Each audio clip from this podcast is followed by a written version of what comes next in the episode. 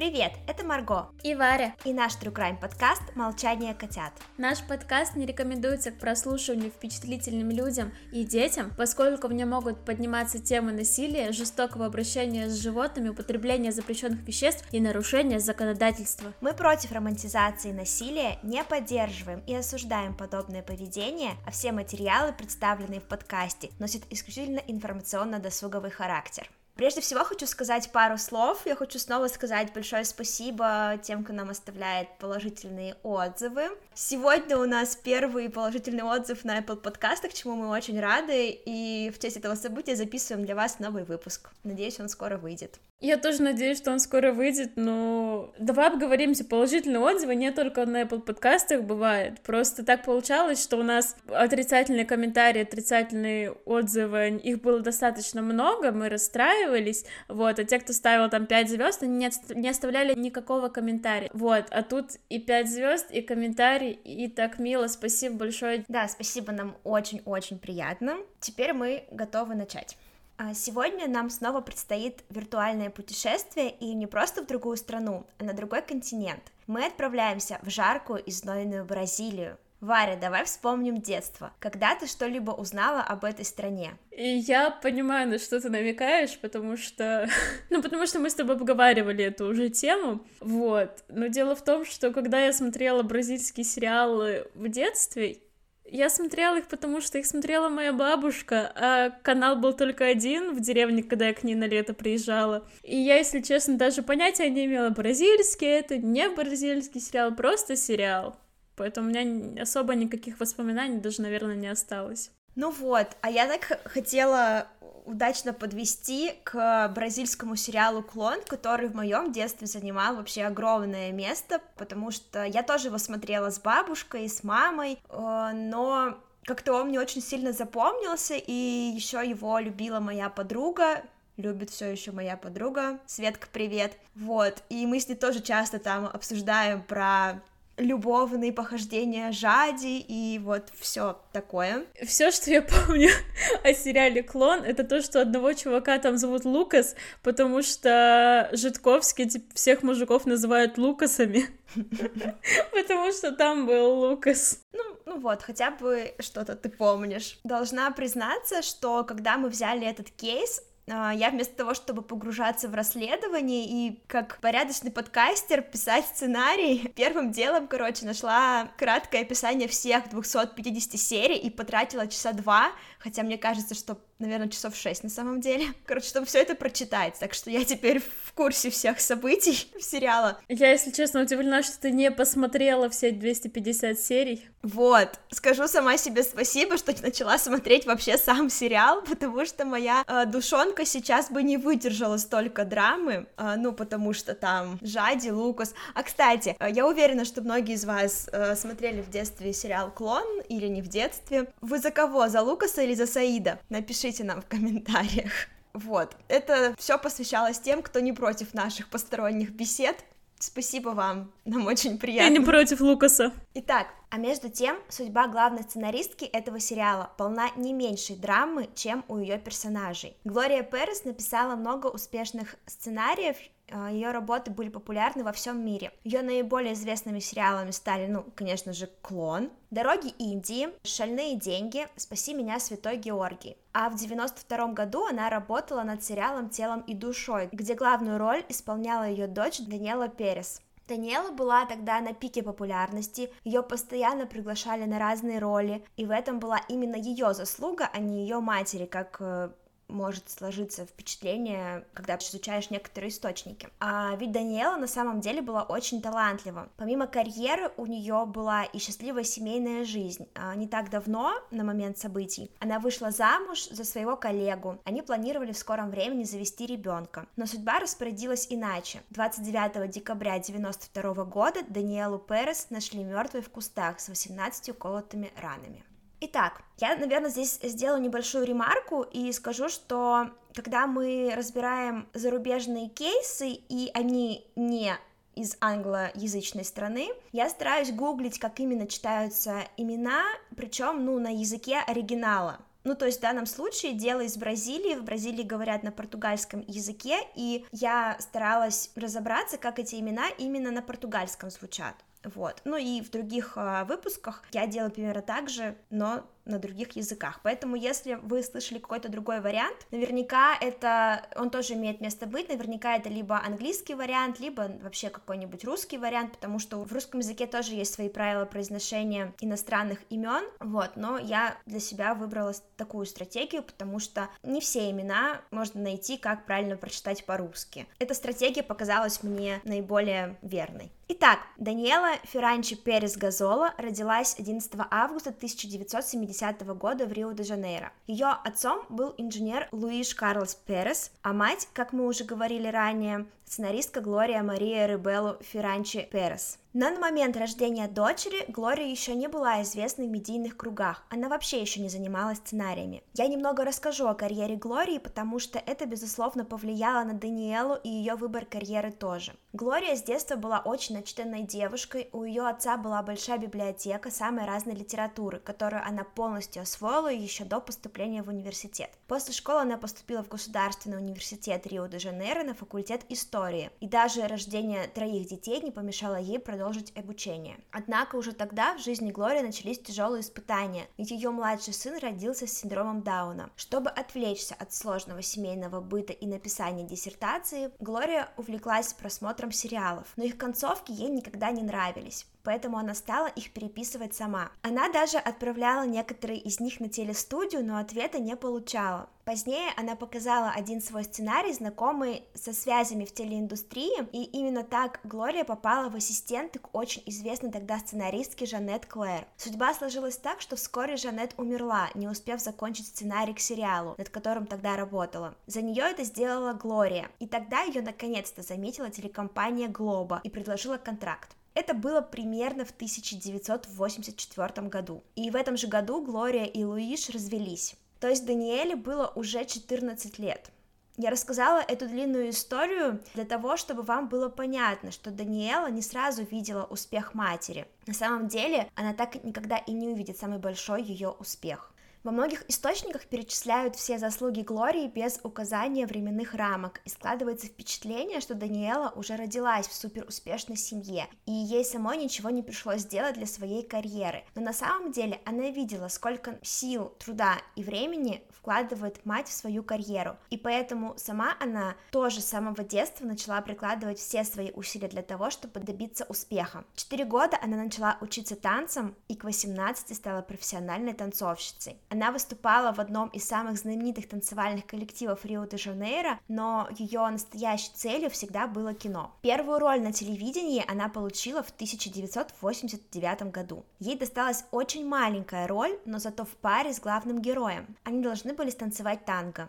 Партнером был уже известный тогда 34-летний Рауль Оливейра Газола. Вы его тоже наверняка знаете, позже он исполнил роль Миру в сериале «Клон». Да, я снова вернулась к сериалу «Клон». Так вот, у актеров завязался бурный роман, несмотря на разницу в возрасте и занятость на съемках, и уже совсем скоро они официально стали супругами. У Даниэлы все складывалось просто отлично. Любимый муж, с которым они планировали очень скоро завести ребенка, карьерный взлет, ведь роли стали сыпаться на нее одна за другой. Она сыграла роль танцовщицы Кло в сериале «Суррогатная мать». Изначально роль была совсем маленькая, но Даниэла так понравилась телезрителям, что сценаристы добавили специально для нее целую сюжетную линию. Помимо этого было много других небольших ролей, рекламные контракты. Вместе с мужем они работали над театральной постановкой мюзикла «Танцуй со мной». И в это время ей предлагают роль в уже известном сериале, автором которого выступает ее мать. Имя Глории Перес уже тогда означало знак качества, поэтому Даниэла, не раздумывая, согласилась. Это снова была роль танцовщицы, на этот раз ее звали Ясмин, но в отличие от предыдущих ролей, это была сложная психологически и эмоционально. Поэтому Даниэле пришлось по-настоящему выкладываться на площадке и демонстрировать весь свой профессионализм. И это дало свои плоды. Она стала настоящей любимицей телезрителей. Они очень сильно переживали за судьбу ее персонажа. Несмотря на огромную занятость, Даниэла продолжала каждую свободную минуту минуту проводить с мужем. Он также работал на компанию Глоба, а съемки его сериала проходили в соседнем павильоне. Поэтому, как только у кого-то из них был перерыв, они старались прийти на съемочную площадку к супругу. Но, к сожалению, весь этот успех не принес ожидаемого счастья.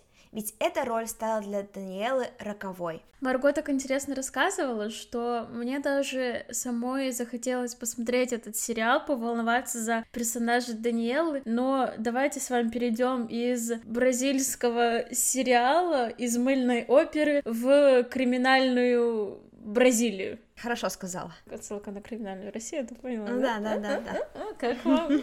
Вечером 28 декабря 1992 года адвокат Уга де Сильвейра, проезжая мимо, заметил две машины, припаркованные в необычном пустынном месте, и в одной из них виднелась круглолицая женщина и мужчина. я видела в источниках, что пишут, что сейчас, конечно, это район, который примыкает к городу, а раньше это был такой, типа район в черте города, но он достаточно опасный был, и темный, и там всякие кусты, деревья и так далее, и какой-то подлесок. Я так поняла, там он такой полупустой был, ну, то есть там где-то... Да, да, да, то есть сейчас он более застроенный, mm-hmm. я так понимаю, а то время еще нет. В общем, все вот это вот в купе а, показалось адвокату подозрительным, и он записал номера машин, видимо, по таком по наитию, угу. вот. А по приезду домой сообщил об этом полицию, точнее не к себе домой, он ехал к своей дочери, и вот он к дочери приехал, это не суть важно, угу. ну вот такая маленькая деталька. Он сообщил об этом в полицию. Прибыв на место происшествия, происшествия. Пока происшествия не было, но прибыв на место, которое ему указали, полицейские обнаружили только одну машину, в которой они нашли документы на автомобиль Даниэлы Перес и документы на имя актера Рауля Газолы. Следуя процедуре, один из полицейских отправился в участок, чтобы зарегистрировать угон. Второй же полицейский остался на месте, и то ли полагаясь на свое полицейское чутье, то ли он играл в агента 007, он спрятался за дерево, ну, вообще, я только что сказала, что это достаточно опасный район. Я видела в источниках, что писали, что это э, настолько опасный район, что оставаться одному полицейскому было страшно в этом месте. И он взял там ружье и вот спрятался за дерево на всякий случай. В общем, там он и нашел клад в виде тела местной знаменитости со множеством колотых ран. В отчете судмедэкспертизы указано, что у нее было от 16 до 20 травм. Большая их часть была сосредоточена в левой грудной области над сердцем, остальные в области шеи. Раны вызвали массивное внутреннее кровотечение. На теле Даниэлы были обнаружены поверхностные ссадины размером 30 на 40 мм по наибольшей оси в правой жевательной области. Рана могла быть вызвана волчением тела. Желто-фиолетовая гематома с локальной припухлостью в левой подглазничной области указывает на то, что актриса получила удар, вероятно, кулаком. И также я находила одну такую небольшую статью о том, что гематома становится фи... желто-фиолетовой уже по происшествию там 4-6 дней, то есть эта гематома была получена, скорее всего, до происшествия. Вот, вот неизвестно. Ну, дальше послушайте, пожалуйста. В принципе, будет понятно, откуда она получила этот синяк. Вот. Поверхностные ссадины размером 30 на 50 мм по самой длинной оси в области правой сонной артерии под нижней челюстью. Четыре продолговатые раны, три поверхностные и одна с проникновением в глубокие ткани переднем отделе шеи, три ссадины диаметром 2 мм, каждая с фиолетовыми гематомами, еще одна рана, которая показывает, что Даниэлу тащили. 12 продолговатых ран, размером наибольшая из которых 22 мм в длину, с правильными краями, наклонами и углами, с характерным входом острого инструмента в грудину, левую часть грудной клетки и часть внутренней грудной области. Гильерме де Падо Томас Родился 2 ноября 1969 года. Тут э, хочется сказать, что моя подготовка совершенно застопорилась. Э, дело в том, что я очень люблю сериал «Чем мы заняты в тени» или «Что мы делаем в тени». Mm-hmm. Вот, и там есть фамильяр Гильермо. А так как, а так как все вампиры там говорят с характерными акцентами, вот. Я сначала сидела и повторяла, повторяла Гильермо, Гильермо, это мой фамильяр Гильермо. Вот. А потом я, я, в общем, поймала себя на том, что я уже полчаса сижу и смотрю нарезку лучших моментов из первого сезона. И вот так вот я как-то отвлеклась от того, чтобы искать информацию. Ну, не одна я отвлекаюсь от темы, да? А если кто-то не смотрел, что мы делаем в тени, если вам больше 18, и у вас э, похожее чувство юмора, то, наверное, вам стоит посмотреть, как и все работы Тайки Вайтити. Тайка Вайтити шикарный, да. Да, да, да, да, да. И, естественно, он в первом сезоне там появляется, и это просто отлично, потрясающий сериал. Очень мне нравится. Второй сезон я так и не досмотрела. А я смотрела. Кстати. Но мне первый больше понравился. Потому что там вот появляются всякие вот эти вот прикольные... И ты не зацепилась за Гильермо? Ты знаешь, что-то вообще не вспомнила. Но я смотрю слишком много сериалов, чтобы постоянно за кого-то да зацепляться. Блин. В общем, теперь, когда наши слушатели понимают уровень моего чувства юмора, а какие могут быть вообще вопросы ко мне? К моменту данных событий а, этот молодой человек успел уже сыграть в нескольких сериалах, а теперь играл с Даниэлой в мыльной опере. Я отстаиваю это название, потому что это хорошее название, которое не вешает какой-то плохой негативный ярлык. Я считаю, что оно передает весь смысл. Поэтому я настаиваю, не надо меня за это ругать. И все бы хорошо, но его персонаж, видимо, по мнению самого Гильермо, стал редко появляться на экране. Дело в том, что за там шесть эпизодов предыдущей недели он появился в четырех. Его не было в целых двух, что очень страшно, видимо, было для Гильерми. И актер решил поговорить об этом с Даниэлой, видимо, чтобы та повлияла на мать чтобы она там пошуршала что-нибудь, переписала и так далее. В общем, не хотел он, чтобы так уходил его персонаж, потому что, как я поняла, а сериал я не смотрела, возможно, я его посмотрю, уже близился момент, когда его персонаж бы ушел с экрана, вот так. Днем 28 декабря Даниэла и Гильерме записали сцену разрыва отношений Ясмин и Биры, которого как раз-таки играл данный актер. По словам работников студии, после съемок актер разрыдался, настолько была эмоционально напряженная сцена. И несколько раз заходил в гримерку Даниэлы и даже говорили, что он передавал ей какие-то записки. Вот. Но Даниэла его, очевидно, избегала. Ближе к вечеру Гильермо покинул студию и отправился в свою квартиру к беременной жене Пауле Томас. Я считаю, что в этой истории очень много похожих имен Паула, Пауда, еще одна Паула, и третья еще что-нибудь. Мне иногда тяжело с таким. В общем, вооружившись простыней и подушкой, Пара снова вышла из здания в сторону студии, где Даниэла продолжала запись. Прибыв на место, Паула не вышла из машины, а легла на заднее сиденье машины, накрывшись простыней. А актер вер- вернулся на съемочную площадку, чтобы закончить запись своих сцен. А, и чтобы в вашем воображении не была там женщина на девятом месяце беременности, ну, нет.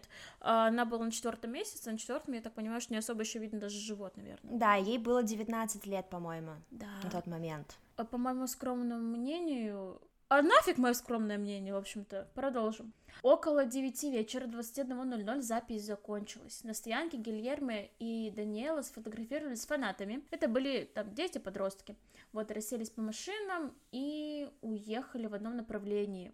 А фанаты, которые, как я сказала, были дети, попросили водителя, который, вероятнее всего, был кто-то из родителей, отправиться за ними. В общем, они на машине поехали за Даниэлой и Гильерме. А, нужно, наверное, сказать, они были на разных машинах, то есть на двух машинах. А, фанаты последовали за ними, но доехали там буквально до заправки, хотели дальше поехать, но там тот, кто вел машину, отказался, сказал, давайте-ка по своим делам, там домой, чё кого. Вот, чуть-чуть не дождались экшена. На заправке Гильермо пытался поговорить с Даниэлой, но после словесной перепалки он ее ударил в глаз, я так понимаю. Кулаком э, усадил в свою машину, а сам поехал на ее машине.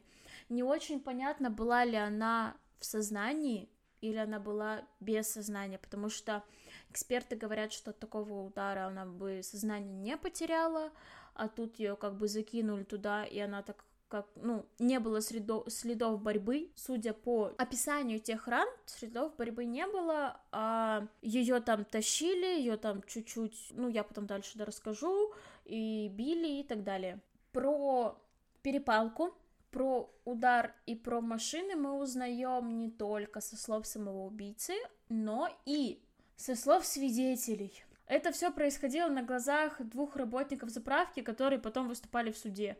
Тебе не кажется, что это чуть-чуть безрассудно? Очень даже кажется. Вот. И потом а, защита, я так понимаю, будет на этом настаивать. Но дальше больше. Остановившись неподалеку, пара, пара, то есть э, Гильерме и Паула, они нанесли Даниэлю в машине несколько ударов, потом они ее вытащили оттуда, оттащили к кустам и нанесли ей еще от 16 до 20 ударов ножницами в корпус и шею. Хотя эксперты утверждают, что ножом или кинжалом вот, это потому что у ножниц у них с одной стороны заострение, а судя по характеру ран, там было обоюдоострое оружие. Это тоже важная деталь. Вообще в этом деле достаточно много вот таких вот маленьких деталей, на которых будет строиться там защита или обвинение потому что, в принципе, всем все ясно, но от вот этих маленьких деталей зависит, наверное, срок. Еще в нескольких источниках фигурируют слова Гильерми о том, что он применил удушающий прием. При каких обстоятельствах тоже будет сказано после. А, Еще об этом говорят как раз-таки характерные раны на шее, которые я уже перечислила. После своей авантюры они забрали из сумочки Даниэлы 6 тысяч сняли с пальца обручальное кольцо и уехали. Они отправились на заправку, где заплатили приличную сумму за то, чтобы дежурный смыл кровь Даниэла с заднего сиденья, а позднее они даже посетили полицейский участок, чтобы поддержать мать и мужа Даниэлы, принесли им свои соболезнования что очень-очень холоднокровно. Они вообще умом не отличались, ну, то есть, как бы, ну, извините, конечно, за мое мнение, но просто... Ну, поставь себя на их место. Я бы в 19 лет не стала бы убивать людей! А помните, я говорила, что проезжающий мимо адвокат, который вызвал полицию, записал номера машин? Угу. Да, пом я помню. Угу, угу. Так вот, Гильерме и Паула об этом тоже позаботились, но, как говорила моя мать у монетчатая калека, они с помощью черного скотча изменили а, номерной знак с LM1115 на OM1115. То есть L, она такая, типа, вот так, вот, типа, палочка э, вертикальная, палочка горизонтальная. А они скотчем прилепили еще, типа, вот так. У нас с тобой аудиоподкаст, тебя люди не видят. Ну, смотрите, была э, вертикальная и горизонтальная L, а они поставили еще гориз... вертикальную, еще горизонтальную, чтобы получилось O. Короче, э, ребят, заходите в соцсети, к... смотрите последний пост, там обязательно будет фотка с э, вот этим номерным знаком. А если мы найдем фотку, мы, короче, сами нарисуем, чтобы вам понятно было. Эта уловка была, естественно, быстро раскрыта. Утром 29 декабря в квартиру Гильерми приехала полиция, и его доставили в полицейский участок. Изначально актер отрицал преступление, но в тот же день, загнанный в угол уликами, э, он в итоге признался.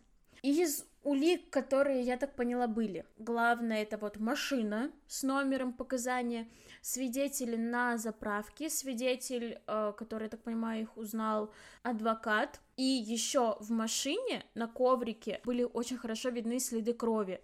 То есть ее внутри, конечно, машину помыли, и были свидетели, которые говорили, что приехала машина мытая, но если коврик поднять, видимо, туда затекла кровь. И там были, ну, прям лужица крови. Я даже, наверное, тоже поищу, может быть, фотографию найду. Итак, в разговоре с полицией Паула также призналась в причастности к преступлению, но позже стала это отрицать. По ее версии, в тот день она провела 8 часов в магазине, ожидая, пока Гильерми э, закончит съемки, чтобы прийти за ней. Покупок она не совершала, доказательства подтверждения своего алиби не предоставила. Она также рассказала, что ни о чем не спрашивала мужа, когда он приехал за ней намного позже оговоренного времени.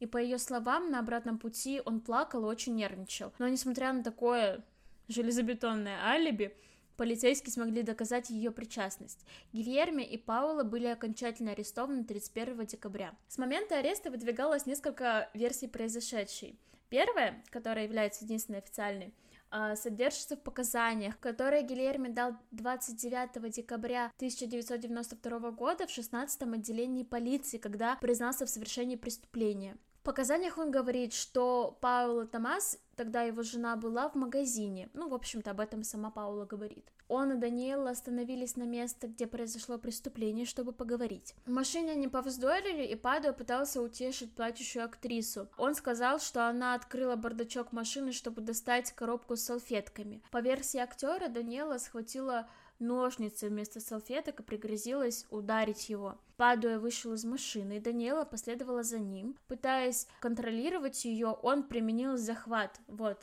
то, о чем я говорила ранее про удушающий. Когда смотрела его достаточно недавнее интервью, не помню какого года, ну, не прям там 20-го, нет, это какая-то середина десятых годов. Он показывал вот, вот этот вот захват удушающий, и это, ну, вот как будто он так вот ее изгибом локтя вот так вот схватил за шею. Опять же, у нас не видео подкаст, иначе бы видели меня. Мы как-то объясняли, как Чуплинский душил свою жертву. Ну, вот, вот чем-то похоже. Вот так вот он ее схватил. В своих показаниях он сказал, что не может описать, как он ее ударил. По другой версии, той, которую Гильерми описал в своей книге, ну, об этом я чуть позже скажу, он утверждает, что видел, как Паула, а в этой версии она была с ним во время убийства, ударила Даниэлу, который лежал на полу без сознания из-за вот этого захвата, который я описывала чуть ранее, который он применил, чтобы разнять дерущихся э, девушек. По его словам, он так пытался защитить беременную жену. Он говорит, что Паула стояла к нему спиной, когда наносила удары, то есть он говорит, что он видел, как э, она наносила удары. Третья версия появилась в опубликованном интервью, интервью Падуи, о котором мы только что говорили. Он там утверждает, что не видел, как Паула убивала Даниэлу. Он сказал, что подумал, что актриса уже мертва, и пошел подделывать номерной знак. Тем временем Паула убила Даниэлу. Мотивом же в этих версиях служило то, что жена очень сильно ревновала его к партнерше, партнерше по сериалу, но у этого как бы не было абсолютно никаких оснований. А, еще в одном источнике я видела версию, что сама Даниэла не давала проходу Гильерме, и они с Паулой не могли найти другого выхода, как вот убить человека. Но это вообще какая-то глупость. Еще какая-то есть про оккультизм, ритуалы, ну... Но мы не нашли никаких подтверждений этим версиям. В итоге защита использовала все ресурсы, которые у нее были, чтобы отложить судебное разбирательство. За это время они как бы там пытались какие-то версии найти, чтобы хоть как-то оправдать или хотя бы смягчить наказание. Защита давила на то, что, ну, какой дурак пойдет специально убивать человека и оставить там столько свидетелей и все такое. А подтверждение версии обвинения, что это было преднамеренное убийство, служило как раз-таки орудие убийства, которое так и не нашли, потому что ножницы, я так понимаю, тоже не нашли. Если защита говорит, что это были ножницы, то есть то, что у тебя, в принципе, может быть где-то там в бардачке действительно, и ты можешь это случайно там э, в порыве гнева взять. Делать так не надо ни в коем случае, но вот такая версия есть. Обвинение, наоборот, говорит, что это был кинжал или нож, что говорит о спланированности преступления. Э, только через пять лет состоялся суд, длился он целых три дня. Это был суд присяжных, и присяжные признали подсудимых виновными в убийстве с двойными отягчающими обстоятельствами. 25 января 1997 года суд приговорил Гильерме и Паулу к 19 годам 6 месяцам тюремного заключения. В тюрьме они пробыли только треть от своего срока и были отпущены за хорошее поведение. Во время отбывания наказания Гильерме написал книгу «История, которую не знает Бразилия». Но купить ее можете попытаться, но я так понимаю, что не получится, так как выпуск был приостановлен, а копии изъяты по судебному запрету, полученному Глорией Перес. Продажа книги была запрещена, поскольку, согласно решению суда, это наносит ущерб имиджу и чести Даниэлы. Итак, я сейчас э, уже в конце расскажу о том, как сложилась жизнь близких людей э, Даниэлы после ее смерти, и также потом в конце еще расскажу, что стало с ее убийцами. А два самых близких человека Даниэлы очень тяжело переживали ее утрату. Рауль Газола был настолько глубоко потрясен смертью жены, что ему пришлось изолироваться на долгое время от работы и социальной жизни. У актера развились депрессия, паника и тревожность, справиться с которыми ему помогли несколько лет психотерапии и прием антидепрессантов. Он до сих пор э, очень близко дружит со своей бывшей свекровью Глорией Перес и снимается в сериалах, где она выступает автором. Новые романтические отношения Рауль смог начать только в 2001 году, спустя почти 10 лет после трагедии. Глория Перес мужественно закончила работу над сериалом «Телом и душой» уже без героини ее дочери. В русскоязычной Википедии написано, что она лично закончила сюжетную линию Ясмин, героини Даниэлы, и только потом позволила себе горевать. Но в англоязычных и португальских источниках такой информации я не видела. А более того, в португальской, опять же, Википедии... А, так, если что, Википедия это не мой основной источник, просто когда я перепроверяла факты, эти расхождения бросились мне в глаза. Так вот, там написано, что она взяла 15-дневный перерыв от работы а в другом португалоязычном источнике. И, наконец-то, ура, это была не Википедия. Я видела информацию, что сюжетную линию Ясмин закончили два других автора, помощники Глории, а она вернулась к сценарию, когда обоих персонажей, Ясмин и Бира, уже вывели из сюжета. В какую версию верить, решать вам. Так или иначе, после завершения этого сериала Глория взяла перерыв. А еще она э, запретила повторную трансляцию сериала и продажу прав на него другим телеканалам, в том числе в другие страны. В 2001 году начал выходить сериал «Клон», наверное, наиболее успешный сериал авторства Глории Перес, хотя на самом деле не совсем, сейчас расскажу почему. А через год она узнала, что убийцу ее дочери, то есть Гильермо, собираются выпустить на свободу. Тогда Глория начала кампанию по назначению пожизненного заключения для убийцы ее дочери, но, к сожалению, у нее не получилось этого добиться. Но, кстати говоря, общественный резонанс, который она вызвала этой кампании, насколько я помню, помог в дальнейшем, потом в будущем, ужесточить наказание за убийство для э, других преступников. В том же году у нее скончался отец, а позже, все еще в этом году, умер ее младший сын Рафаэль, которому было 25 лет. Но сериал «Клон» тогда был на пике популярности, и Глория не бросила его. Более того, она признавалась, что только работа давала в тот период ей силы жить дальше. Спустя еще несколько лет, в 2009 году, у нее обнаружили рак. Но и это испытание Глория преодолела и продолжила работать над самыми успешными бразильскими сериалами, поднимая в них очень сложные и спорные темы. В 2009 году Перес получила международную премию Эми за лучшую теленовеллу «Дороги Индии», поэтому, наверное, вот этот сериал все-таки в международном масштабе нужно считать наиболее успешным, хотя «Клон» показывался в большем количестве стран, насколько я знаю. «Дороги Индии» — это первый бразильский сериал, удостоенный этой награды. Во многом благодаря Глории бразильцы узнали о проблемах, связанных с суррогатным материнством, наркоманией, пересадкой органов, о том, как передается ВИЧ, какую роль играют соцсети в жизни молодежи, с какими трудностями сталкиваются трансгендеры. А еще благодаря ей э, не только в Бразилии, но и в других странах э, смягчилось отношение к мусульманам после терактов 11 сентября.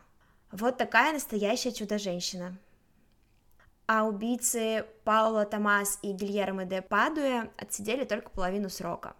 Их сын родился в мае 1993 года. На тот момент пара находилась в тюрьме. Паула освободилась в 1999 году, а Гильермо в 2003. Однако они развелись почти сразу, как попали в тюрьму. Позже на свободе они вступили в брак с другими людьми. Паулу решила стать юристом, а Гильермо, который всегда мечтал стать знаменитым актером, стал пастором протестантской церкви в Бело-Аризоте э, в Бразилии.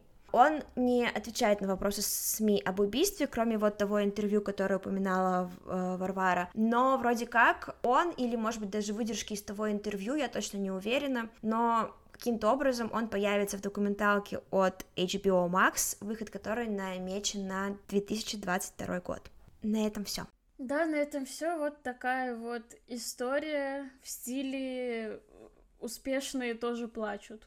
Богатые тоже плачут. Да я знаю.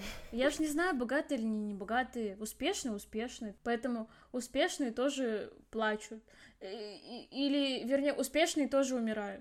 Я вообще очень люблю истории вот такие медийные, мне очень нравится. Вот, поэтому я еще обязательно вернусь к историям про известных людей. Возможно, возможно, это затравка на следующий выпуск, потому что следующий выпуск будет достаточно необычный для нас по форме, да? Да. Да, по форме. А, в следующем выпуске вас ждут две истории. И нас они тоже ждут, потому что мы истории друг друга знать не будем.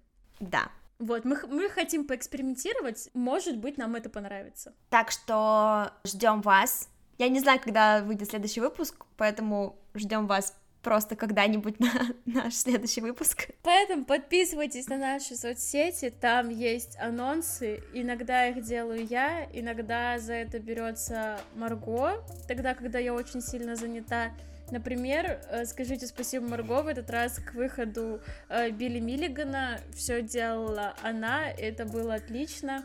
Вот, так как я была очень-очень занята своими варькинскими делами. Я старалась, но мне не понравилось, поэтому предпочитаю, чтобы за соцсети отвечала Варвара. Но результат-то был классный, мне понравилось. Спасибо. В общем, э, мур-мур, мяу-мяу и пока. Пока-пока, услышимся.